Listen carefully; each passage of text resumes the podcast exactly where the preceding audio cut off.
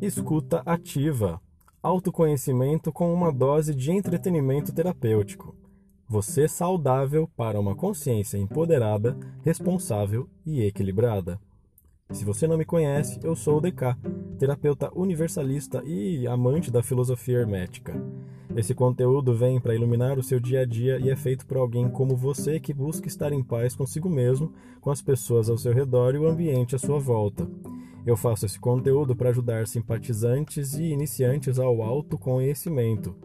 E minha missão é que você saia desse podcast melhor que entrou. Se você nos ouve pelo Spotify, SoundCloud ou Google Podcast, comenta aí e classifica para que a gente consiga alcançar o maior número de pessoas. Hoje eu escolhi um assunto muito interessante, que é uma ferramenta de autoconhecimento utilizada no mundo todo por psicólogos e terapeutas. Chama-se Enneagrama. Vamos descobrir como é? O Enneagrama ele possibilita que a gente se torne mais consciente das emoções que influenciam diretamente as nossas ações e decisões. Além disso, ele permite que sejam identificados nossos padrões comportamentais e também os elementos que motivam e desmotivam a gente no dia a dia. Ele pode ser usado na compreensão e estudo de qualquer processo. E sua lógica é que o fim é sempre o início de um novo ciclo. Ele é representado por uma figura geométrica de nove pontas que funciona como uma divisão de etapas. Cada uma de suas pontas representa um tipo psicológico correspondente a formatos de personalidade.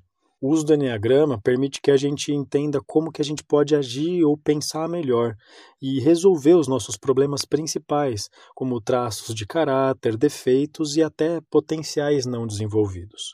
Essa riqueza de possibilidades que explica a presença do Enneagrama em diversas tradições antigas, de Pitágoras até Platão e filosofia hermética e gnóstica, passando pelo judaísmo, cristianismo, islamismo.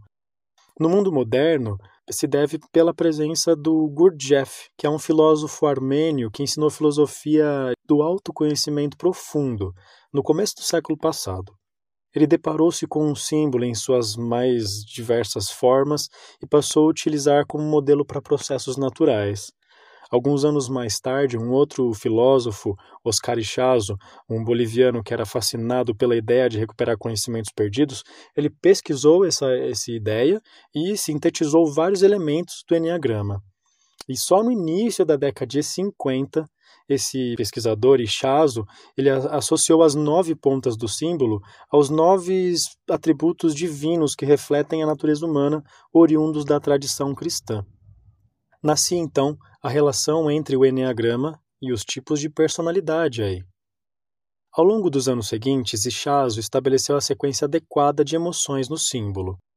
Para isso, ele fez mais de 108 tipos, descrevendo processos e criando o primeiro mapa da psique humana para elevação do nível de consciência.